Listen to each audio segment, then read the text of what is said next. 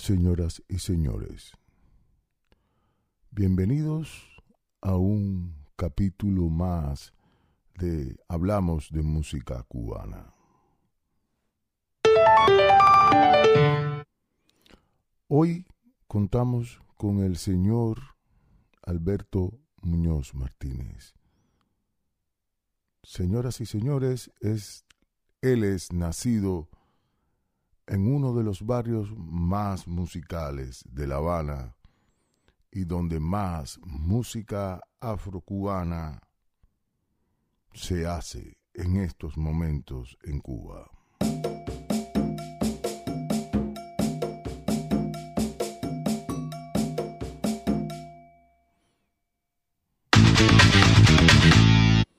Bueno, entonces, señor Alberto Muñoz Martínez, ¿por qué tú crees que la música cubana en estos momentos tiene una gran importancia y relevancia?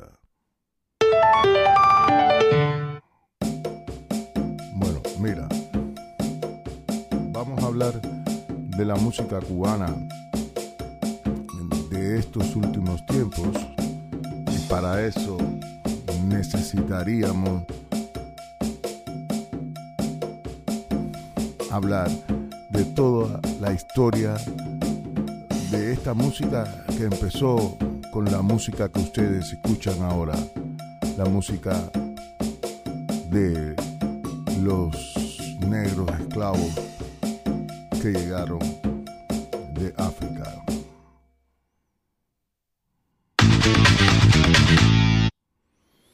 Miren, esta es una historia sencilla.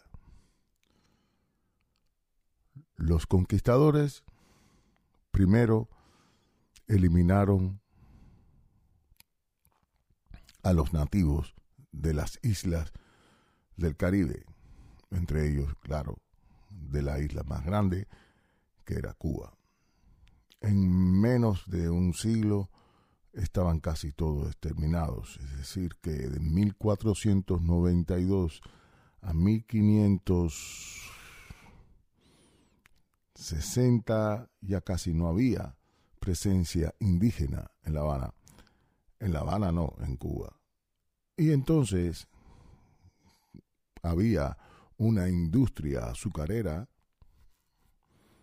que daba buenos frutos y para trabajar en las casas y, y, para buscar oro, sobre todo eso. Antes de la industria azucarera, y voy a ser más claro, había que buscar oro. Y para eso necesitaban traer a los señores del África.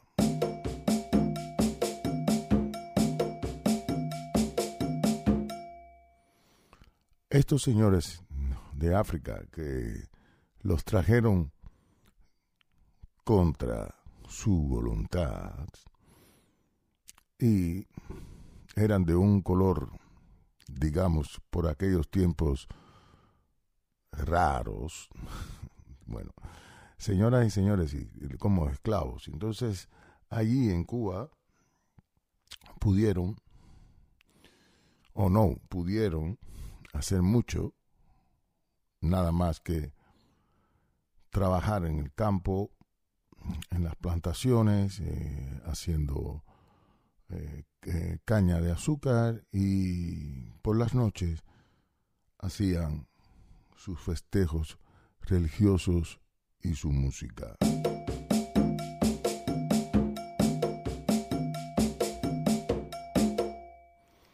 Eso que estoy tocando yo ahora es una música abacuá. Abacuá de La Habana. Pero eh, eh, esto fue el resultado de muchas mm, uniones de varios, de varios grupos eh, de esclavos en La Habana, reunidos en un barracón y donde tenían que tocar. Pero para no irme del tema, seguimos hablando todo de la música cubana. Claro, que hablar de la música cubana y hablar de, del momento social de aquellos tiempos es casi imposible. Hay tres vertientes culturales que forman la identidad cubana. La música africana, como hemos hablado ahora,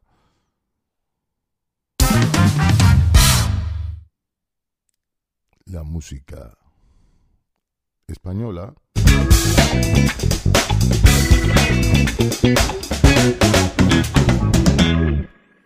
y la música norteamericana.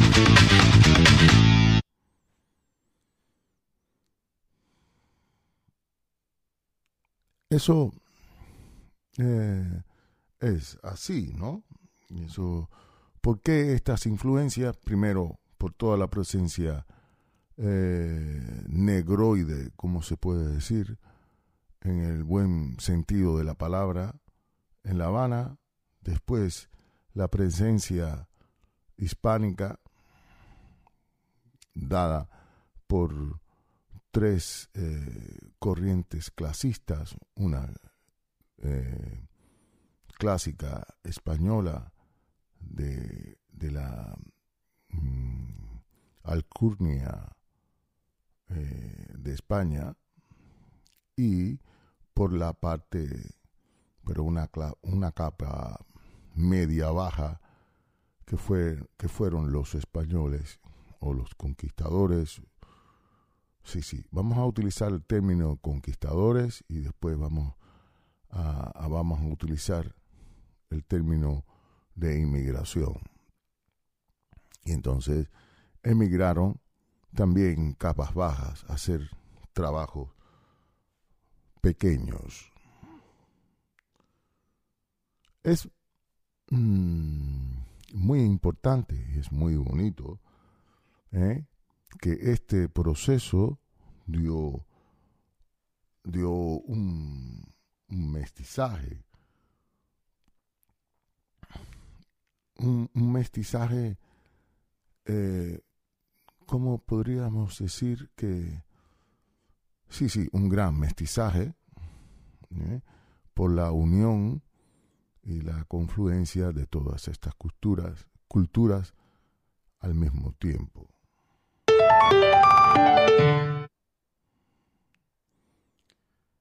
Entonces,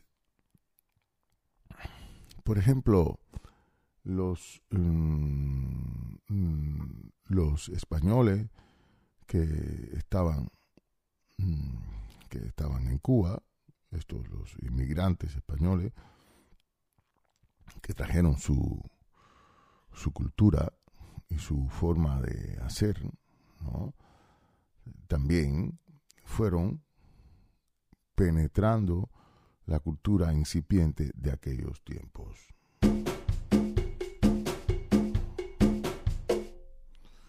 Entonces, claro, ahí estoy poniendo musiquita, ¿no? Música folclórica.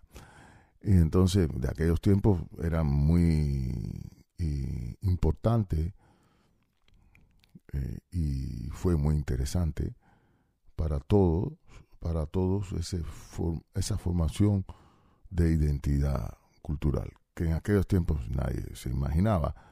Todos los, los conquistadores necesitaban que los eh, señores traídos de, de África trabajaran fuertemente en campo de caña y crearon varias estructuras para que esto se hiciera. Primero les dieron látigo, después lo pusieron en proceso eh, cepo, que serán formas de castigo, si no trabajaba, te castigaban.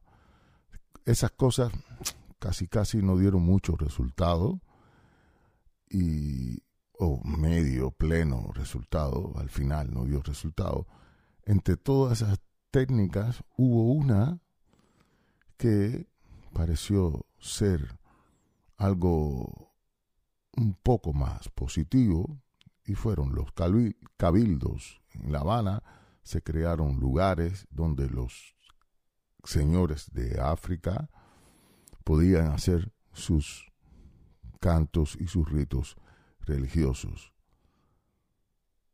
Los dueños de estos señores eh, se dieron cuenta que después de estas fiestas nocturnas, al otro día la gente, los señores de África trabajaban más rápido en el campo.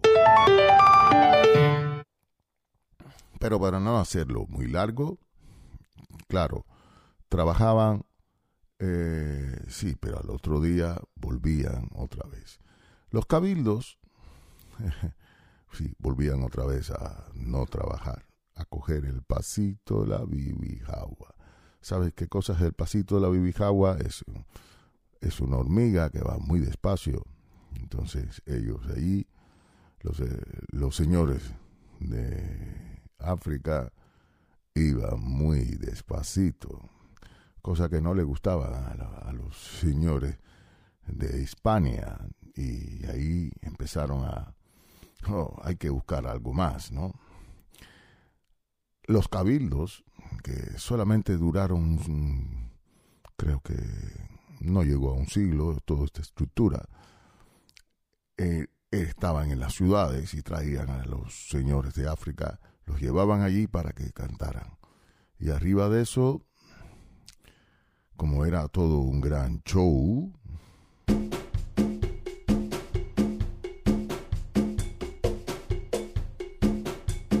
ya, era un gran show, imagínense, con esta música y bailando. Entonces, iban a, incluso iban ya, era un día de fiesta, todo el mundo iba ahí a ver el show de los señores africanos. Pero en La Habana vivían muchas más personas, eh, se había convertido en una ciudad muy importante, era la ciudad más importante de todo el nuevo, nuevo continente, el nuevo mundo, eh, porque llegaban todos los barcos de Europa y llegaban al puerto de La Habana, y a partir de ahí iban a otros lugares. Entonces ya vivía mucha gente, había, había comunidades ¿no? de gente que eran los, nuevos eh, pobladores, habitantes de La Habana, y esa gente protestaron a las autoridades por el señor ruido de los cabildos.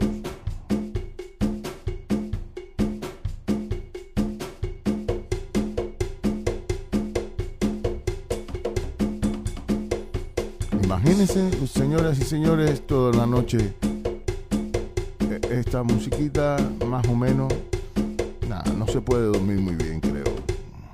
Bueno, entonces lograron sacarlos de las zonas urbanas y las llevaron a las zonas rurales. Cosa que no funcionó en las zonas rurales, dejó de tener el encanto que, que había tenido en las zonas eh, urbanas y desaparecieron. Pero esto dio lugar a que se, se consolidara o, empezara una nueva forma de hacer la música folclórica cubana. Por eso se llama afro-cubana. Afro porque las raíces son africanas, cubana porque es hecha en Cuba. Y por eso hay distintos tipos de hay distintos tipos de de ritmos, ¿no? Y por ahí le estoy poniendo algunos, ¿no? Para que ustedes vayan escuchando. Este es un abacua de Matanzas, ahí. Y este es uno de la La Habana. Y este es como un guiro este es otro, hasta que llegaron a la... Señoras y señores, esos llegaron a la rumba.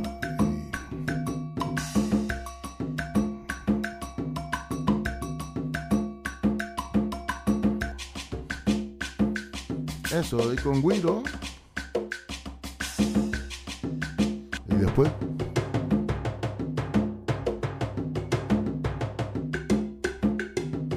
Bueno, ahí ustedes escuchan, todo esto es música pura, pura música cubana con las raíces africanas.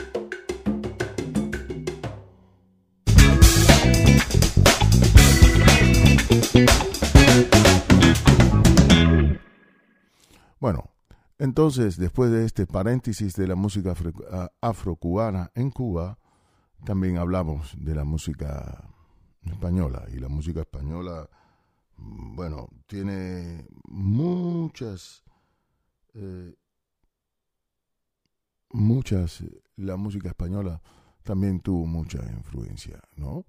Y podemos, mm, si vemos la música folclórica o escuchamos la música folclórica de Canarias, vamos a ver la similitud, con la música folclórica del campo de en, hecha por los hijos de los españoles que habían nacido en Cuba, que no tenían mucho dinero, hicieron su tipo de música.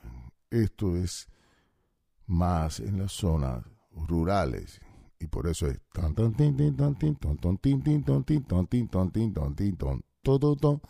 y por eso la música cubana se toca con guitarras, la música, digamos, de los años del son.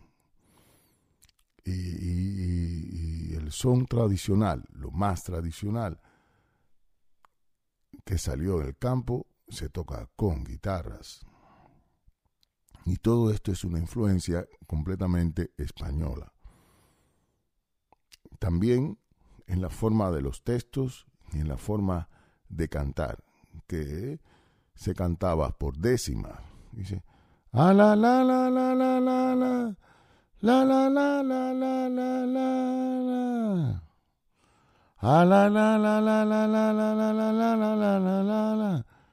la la la la la la la la la la la la la la la la la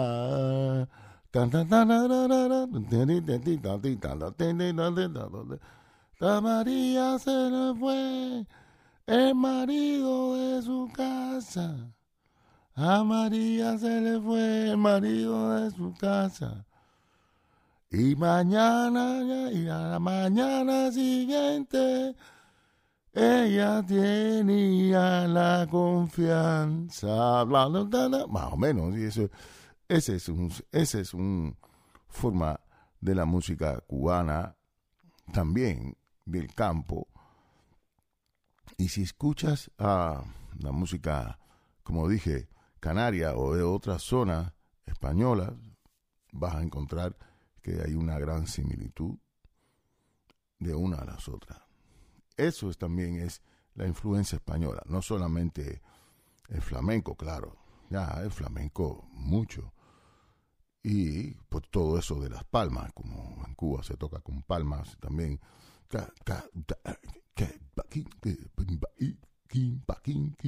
bueno, eso, pero eso viene con, la, con las palmas y las palmas de España, la guitarra y el baile. Si miras también la forma de bailar, que hay en el flamenco hay un solista hombre, como en la rumba, la jiribilla, y la columbia, que son los géneros muy, muy importantes. Por ejemplo, Columbia, suena así. Eso bailaba un hombre solo, ¿no? Entonces, hay Columbia. Hay una gran similitud en la música de que, flamenco, que también hay uno que bailaba, ¿no? Y después se, se fue uniendo hombre y mujer, una pareja. Eso también es ya un poco la cubanía, porque en los otros géneros eh, africanos y, españoles, que yo recuerde, que yo recuerde, yo recuerde, no existe ese famoso dúo que existe en la rumba eh, eh, en la rumba cubana. No estoy leyendo, ¿eh? Solamente tengo un aparatico aquí y entonces pongo, pongo la música. Yo mismo toco y sale la música que quiero. A veces tengo que mirar para poderlo tocar. Entonces, volviendo, entonces, no existe, o yo no conozco, esa interacción en el baile entre una mujer y un hombre, ¿no? Hombre que quiere vacunar a la, a la señora que canta, a la señora que baila. Eso es ya, ese es un resultado de la música cubana, Cuba. Y si ves, los vestidos ya no, no tienen vestidos africanos, tienen vestidos europeos en la música folclórica. Y eso es otra forma de, de eh, ver toda la influencia de una cultura en la otra. También hablé un poco de la importancia de la música de la música eh, de los Estados Unidos, ¿no? Eh, la música de los Estados Unidos tiene una gran influencia. Y la influencia está dada, primero, por mucha gente o muchas personas piensan que todo el Caribe hispánico de habla hispana, por supuesto, es igual. Pero hay cosas y momentos que dan, demuestran que no fue así. En aquellos tiempos, en el 1896, entraron en la guerra cubano-española, entraron las tropas de los Estados Unidos. señoras y señores, y en estas tropas vinieron los primeros negros señores de color extraño eh, como soldados del ejército norteamericano. Esto quiere decir que después que se acabó la guerra, que las tropas, había así, que las tropas norteamericanas se hicieron del poder militar de toda Cuba. Y no quiero hablar de política, pero fue así. Las tropas mambisas se sabe que no, que no la dejaron el día de la liberación de Santiago de Cuba, no las dejaron entrar a la ciudad de Santiago de Cuba. Cosa que, que causó una gran protesta del señor Máximo Gómez. Bueno, y de muchos más, ¿no? Pero no, no, no voy a hablar de política, ese es otro tema. Un día hablamos un poco de política cubana antigua. Entonces, eh, los norteamericanos tenían, los norteamericanos no, los señores que en aquellos tiempos intervinieron en Cuba del norte, también impusieron sus reglas de cómo iba a ser la vida en Cuba en esos tiempos.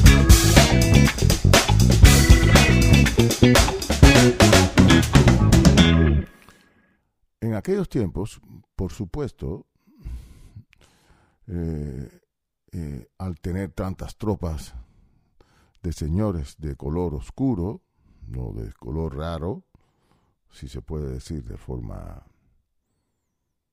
simpática, no es simpático, pero ah, así es. No quiero decir color negro. Mis hijas dicen que no debo decir color negro. En Cuba se puede, aquí no. Aparte, mi madre era negra. No pasa mucho. Entonces, volviendo al tema de los Estados Unidos, esos señores vinieron también, estuvieron dos años en la primera intervención, después tuvieron un año y medio en la segunda intervención en el 9 y después en el 12 otra intervención. Es decir, que las tropas norteamericanas entraban en Cuba como perro por su casa. Sí, como perro por su casa entraron. Las cosas positivas que trajeron fue esta. Esos señores también trajeron su música y su forma de hacer la música. Y el resultado, volviendo a la música, fue que en Cuba, en los años 20, el señor Ignacio Priñeiro crea sus primeros sones. A mí me gusta mucho Carola y el son de Churapa y y el señoras y señores ahí apareció la clave en, en un grupo eh, septeto con seis, ¿no? Seis, de seis músicos y apareció por primera vez la clave en la música cubana. Anteriormente, la música cubana no llevaba clave. Después de, de, este año, después de Ignacio Piñero, le pone la clave entonces, ¿cómo se dice? Le vistió de gala al son. Empezaba con todo una clave y hay más, mucho más. Le puso una trompetica. Una trompetica. Y esto es, eh, demuestra una trompetica que hacía algún improvisaciones en momentos hacía improvisaciones. Esto es claramente del jazz, no del jazz, de la música afronegra de los Estados Unidos, que empezaba con el blues y los negros espirituales y también había la posibilidad de hacer sus propias improvisaciones.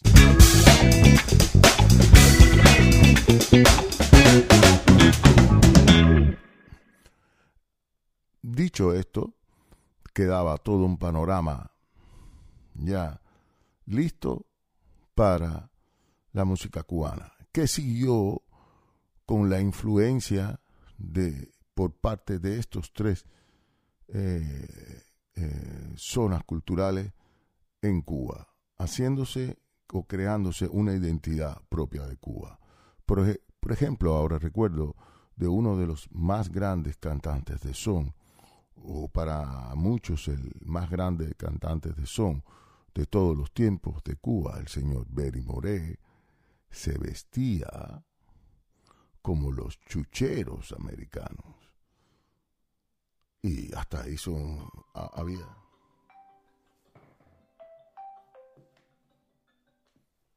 Ese es el despertador, son las 7 de la mañana.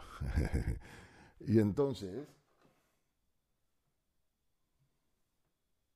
Anda, Alberto, qué alegría saber de ti. Son las 7. Bueno, y entonces, como venía diciendo, así porque me sonaba el teléfono. Señoras y señores, esto es en vivo, ¿eh? Y en vivo, esto es un podcast en vivo, con todas las cosas. Y se me olvidó apagar mi teléfono, por eso sonó. Y con las noticias. Bueno, volviendo, retomando el tema de el señor Benny Moré, eh, se vestía como los chucheros norteamericanos y hasta le hicieron un tema que Batanga. Batanga tiene brillumba, Batanga tiene su guarara. Esa es la canción, algo de eso.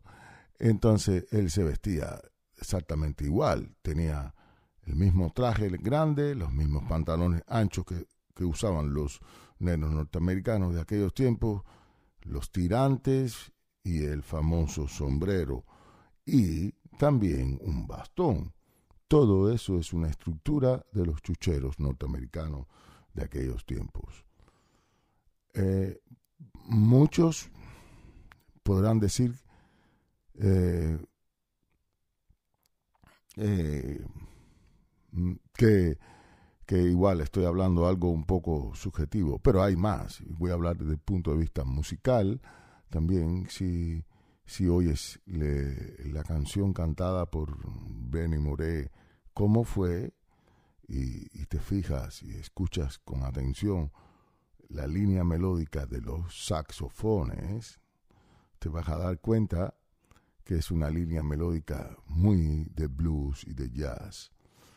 Y si sigues mirando allí, te vas a dar cuenta que Benny Moré hizo un jazz, band con dos trombones, cuatro trompetas y cinco saxofones, piano bajo y congas, que ese fue otra invención cubana. Las congas, no, tumbadoras, congas, después el mundo de la salsa le pusieron congas y bueno, historia que no voy a contar ahora, pero sí, el nombre eh, originario es Tumbadora. Y eh, sí quiero regresar un poco atrás, en los años 33, el señor... Eh, mm, hubo un señor, un señor que introdujo por primera vez las congas eh, en la música cubana. Y para hablar de todo esto, señoras y señores, los dejo por hoy y mañana seguiremos en el segundo capítulo de Hablando de Música Cubana. Muchísimas gracias y esperamos verlos por aquí muy pronto.